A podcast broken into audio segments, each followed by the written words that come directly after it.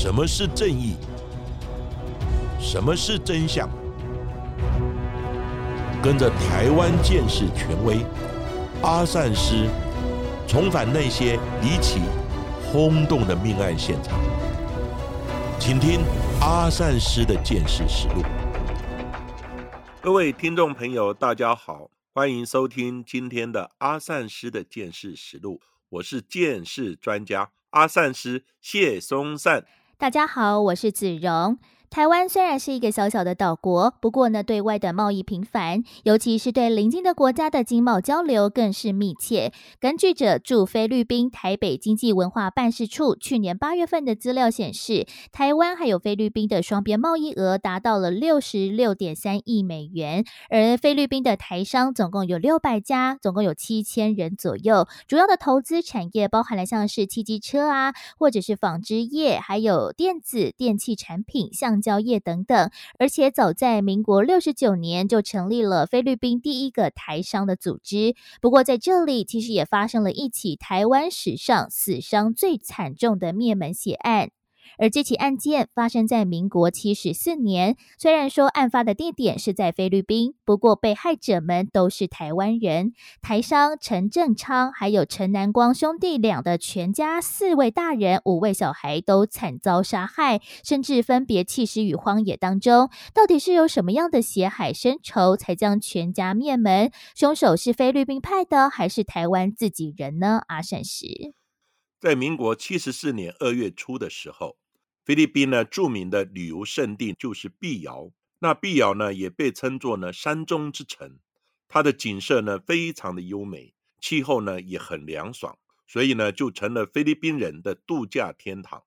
不过有一天，早起爬山运动的民众却发现了有两名女童，她卡在山谷之中，结果发现她们意识不清，因此呢，民众呢随即报警。并且紧急的将女童送往碧瑶的圣心医院来急救。好险，经过二十四小时的抢救之后，两姐妹呢也恢复了意识，幸免于难。也因此呢，揭发了这起骇人听闻的台商灭门血案。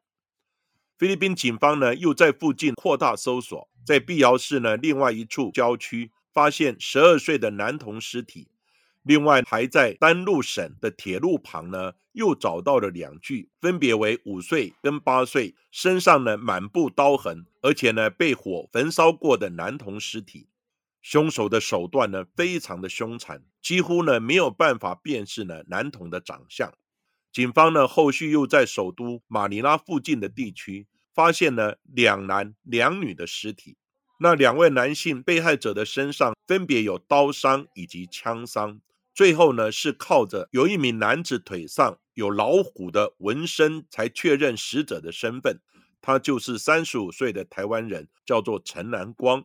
另外呢，三位死者分别是陈南光四十五岁的哥哥，叫做陈正昌，还有呢陈南光的太太，以及呢他的大嫂。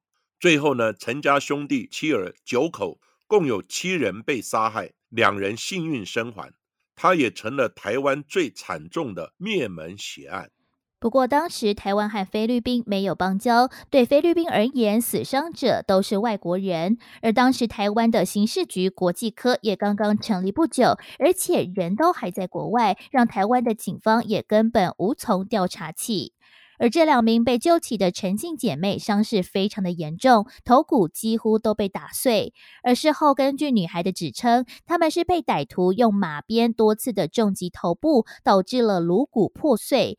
歹徒可能以为小女孩已经断气身亡，所以将他们推入山谷当中准备弃尸。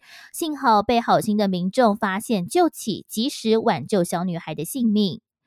不过，在住院的这几天，其实，在医院附近一直有三名不明的人士不停的徘徊打探消息。而菲律宾的警方怕是歹徒发现了两姐妹还没有死，想要斩草除根，所以也特别的加派警力来戒备，并紧急安排回台的行程。而台湾的警方也将两姐妹接回台湾继续医治，幸好恢复良好，意识也清楚，他们也马上说出了歹徒的身份。刑事警察局开始调查，以及呢制作被害人的笔录，发现呢歹徒不止一人，而且小姐妹呢也都跟歹徒呢认识，因为呢，他们就住在陈家的隔壁，同样也是台湾人，平常呢都在一起生活。不过呢，大家都以绰号来相称，所以不知道他们真实的身份是什么。存活的女孩一一说出歹徒的称号，他们分别叫做小刘、阿布拉、阿衰、憨吉，另外呢还有阿弟跟小董。不过呢，这些绰号呢在台湾到处都是。透过这些菜市场的名号，警方怎么找出歹徒的身份呢？刑事警察局国际科突然就联想到，这六个名字好像就是警方追缉已久、潜逃到菲律宾的黑帮分子。于是警方呢就赶快找出通缉中六人的照片，请小女孩呢一一指认。最后呢，他们确认就是竹联帮以及牛埔帮逃亡在海外的黑道大哥。那小刘呢，就是竹联帮的冷面杀手，叫刘焕荣；阿布拉就是竹联帮信堂的堂主，叫做尤大伟；小董就是竹联帮中堂堂主董贵生，还有他的弟弟叫董贵军。另外呢，番薯就是韩吉，是竹联帮信堂邱文清；阿虽则是呢牛埔帮的杀手，叫齐瑞生。确认了这六名凶手的身份之后，案情也终于有了眉目。不过，这一群黑道大哥为什么都要跑到菲律宾呢？是因为在民国七十三年，竹联帮的大哥陈其礼受了情报局之命，到了美国加州来刺杀华裔的美籍作家江南，也叫做刘宜良。那案件曝光之后，台美的关系瞬间紧张，而且也引发了两者间的政治角力，也迫使台湾当局开始执行所谓的“疫情专案”，针对当时国内主要的帮派，包含了像是竹联。帮还有四海帮以及所有的地痞流氓来进行扫荡。而十一月十二号，疫情专案启动当天，台北市政府警察局便奉命将竹联帮的精神领袖陈其礼逮捕入监。而疫情专案实施的三个月的时间，在全台湾就有超过三千人被逮捕、扫进监牢，让整个黑帮势力也重新洗牌。有办法、有门路的大哥就纷纷的逃往海外了。而这六名涉及了陈姓台商灭门案的大哥，也逃到了黑帮关系稳固。而且台商众多的菲律宾。根据警方的调查，陈振昌、陈南光的兄弟原本在台湾就是从事钢铁的生意，不过因为涉及了诈财骗货而倒债，举家逃亡到了菲律宾来躲藏。而齐瑞生跟陈家兄弟从小就认识哦，所以呢，到菲律宾之后就相邻而居。而齐瑞生早在疫情专案的前一两年就到了菲律宾定居、结婚生子，而在疫情专案启动之后，刘焕荣等人就到了菲。菲律宾来投靠齐瑞生，不过齐瑞生看陈家兄弟倒了债务，大概有八九千万之多，而且逃出台湾时，其实也是身怀巨款，在台湾也有非常多隐藏的财产，所以就开始与其他人一起计划，让陈家兄弟把这些钱全都交出来。七十四年一月二十五日，案发当时呢，他们将大人跟小孩子分开来处理，大人就交给刘焕荣。小孩则是由齐瑞生的哥哥齐惠生来负责。他们先骗两对夫妻说有重要的事要请他们到马尼拉来处理，然后呢，再给他们吃下掺有呢安眠药的冰淇淋。等到呢两对夫妻昏迷之后，开始捆绑凌虐他们，并且逼他们交出现金以及呢供出所有财物的下落。等到呢歹徒他们取得提款的密码。以及逼迫陈家兄弟从菲律宾呢打越洋电话回到台湾，交代呢亲友代为处理在台的一些隐匿的资产之后，两对夫妻以及五名小孩就惨遭毒手，最后呢只剩下两位小女孩呢侥幸存活。等到案情曝光之后，一群人就各自的逃窜。尤大为逃回台湾，在中山区的酒店喝酒的时候被临检而逮捕。主嫌齐瑞生逃到了日本，两年后因为纠纷遭人近距离开了三枪，正中眉心死亡。而董桂森逃到了美国，因为持有毒品，再逃到了巴西落网，被引渡到美国受审，入监服刑。不过在牢房里却被人用利刃刺杀身亡。而刘焕荣也躲到了日本，后续因为贩毒，在民国七十五年三月份被日本的刑事厅逮捕，后续被遣送回台。在刘焕荣回台接受调查时，也承认，在民国七十四年二月三号，他受齐瑞生之托，先用翻刀把陈南光刺死，而陈振昌则是被齐瑞生一枪打死，而其他的两位妻子则是被齐瑞生用毒酒所毒死哦。不过呢，刘焕荣矢口否认他曾经预谋或者是设计杀害陈家人。不过呢，他也看不起这两兄弟因为钱财而闹不和。不过，一群人也同时。杀害了五名孩童，这让重视江湖道义的刘焕荣觉得非常非常的愧疚，所以在被捕之后，也愿意一五一十的将案件完整的交代清楚。也因为刘焕荣身上背负的不只是陈南光一条命，被黑白两道称为冷面杀手的他，也是国内列为当时十大枪击要犯之首。刘焕荣呢，他是出生在台中市北屯区的眷村，叫做陆光八村这个地方。他在家里排行老幺，父亲陆军中校退役之后，就在市场卖水果摆摊为生。因为呢，他们外省的身份，所以呢，经常受到当地的黑帮欺负。那刘焕荣呢，为了不想再被看不起，因此呢，他在高中时期就加入了北屯圆环帮，好，也称为小梅花帮。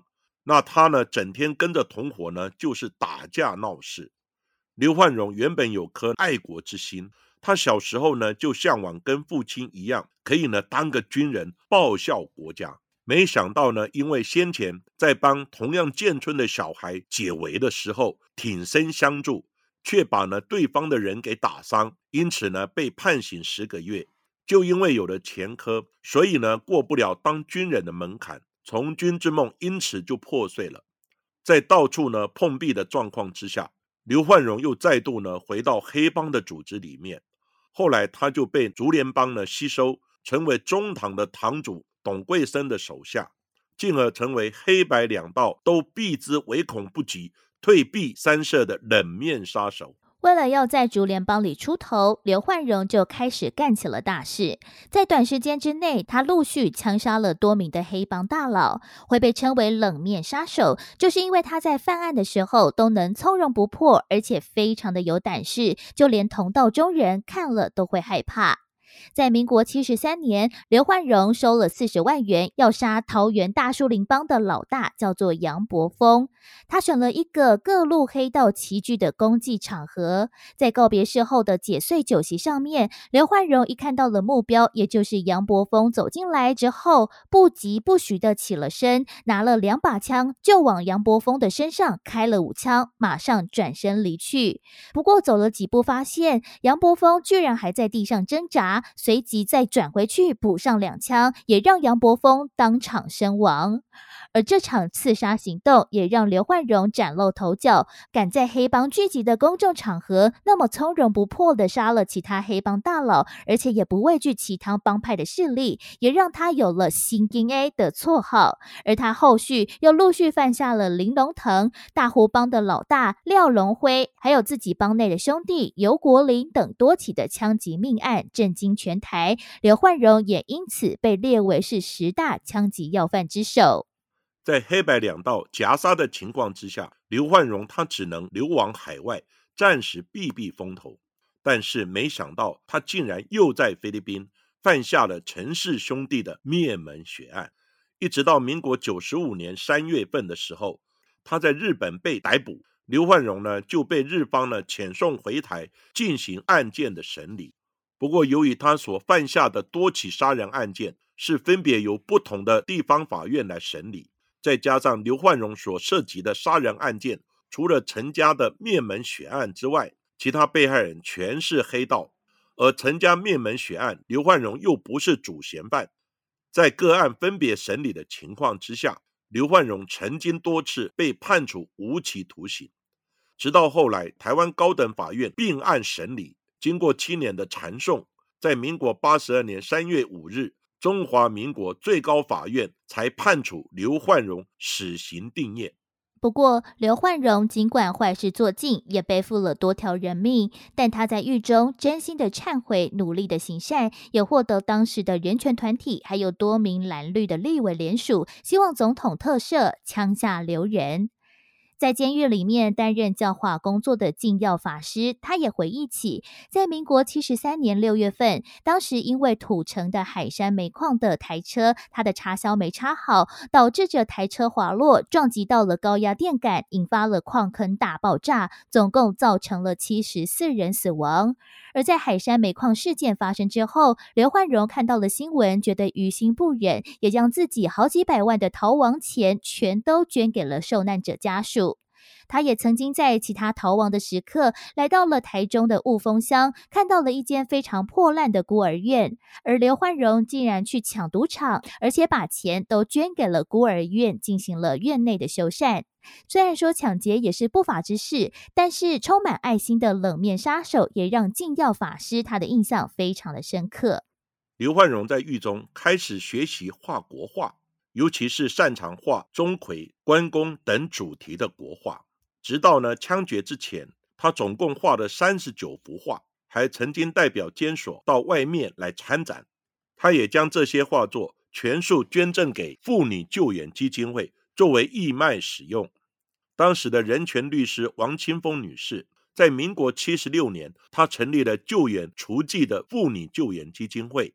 她看见已被判处死刑的刘焕荣，为了行善也不落人后，大受感动。因此呢，王清峰到处为刘焕荣来奔走救援。除了王清峰律师之外，当时担任新党立委的谢启大。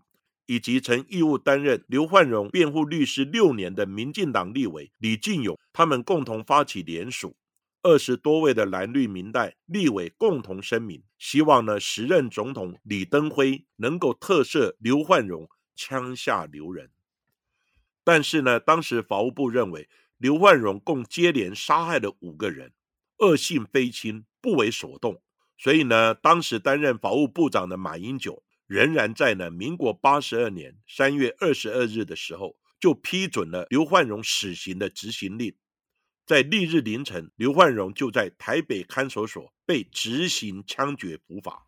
在最后一刻，刘焕荣倒了两大杯的啤酒，加了一小杯的高粱，大口喝酒之后，就向狱警要了一根香烟抽，之后就从容的走向法场。就连狱警都对他印象非常深刻，因为他是少数在被枪决之前不用人搀扶的受刑犯。他走进刑场之前，他对着台北看守所外的记者们高举双手，握拳大喊：“中华民国万岁！中华民国万岁！”并且说：“我对不起国家，对不起社会。”最后也向记者行了一个举手礼，喊了一声“谢谢各位”之后，就平静地走进刑场。而在两声的枪响之后，刘焕荣遭到了枪决伏法。不过在行刑之前，他也同意捐出了全身的器官。而执行死刑之后，林口长庚医院马上进行器官摘取。不过，因为他是 B 肝的代言者，所以医生只有取下有用的两颗肾脏、眼球周边的两枚眼角，还有巩膜，让他能够继续的遗爱人间。那阿善师呢？对这个案子的看法是这样子：首先呢，就是菲律宾陈家两兄弟七十两重伤的案件能够侦破，主要是。被打破头的两个小女孩居然没死，奇迹式的复原，而且呢，指认犯案的呢就是他们的邻居，也就是呢逃往国外的六名呢通缉要犯刘焕荣等人，真是天理昭昭，法网恢恢。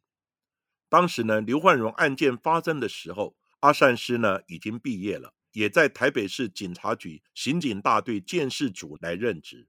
因为刘焕荣犯案都是光天化日、大胆的枪杀，现场又有多名的目击者，所以呢，当时主要是外勤的刑警呢都在追缉他，建设工作的帮助呢及着力不多。